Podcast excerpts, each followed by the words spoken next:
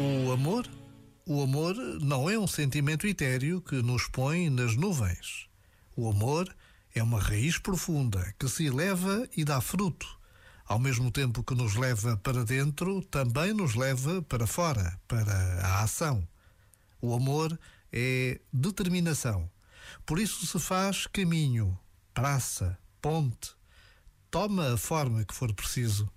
O amor não é transitório está lá sempre, mesmo à distância, mesmo na ausência, mesmo na impotência. E também não é frágil como uma flor. O amor é forte, atravessa todas as estações. Já agora, vale a pena pensar nisto. Este momento está disponível em podcast no site e na app.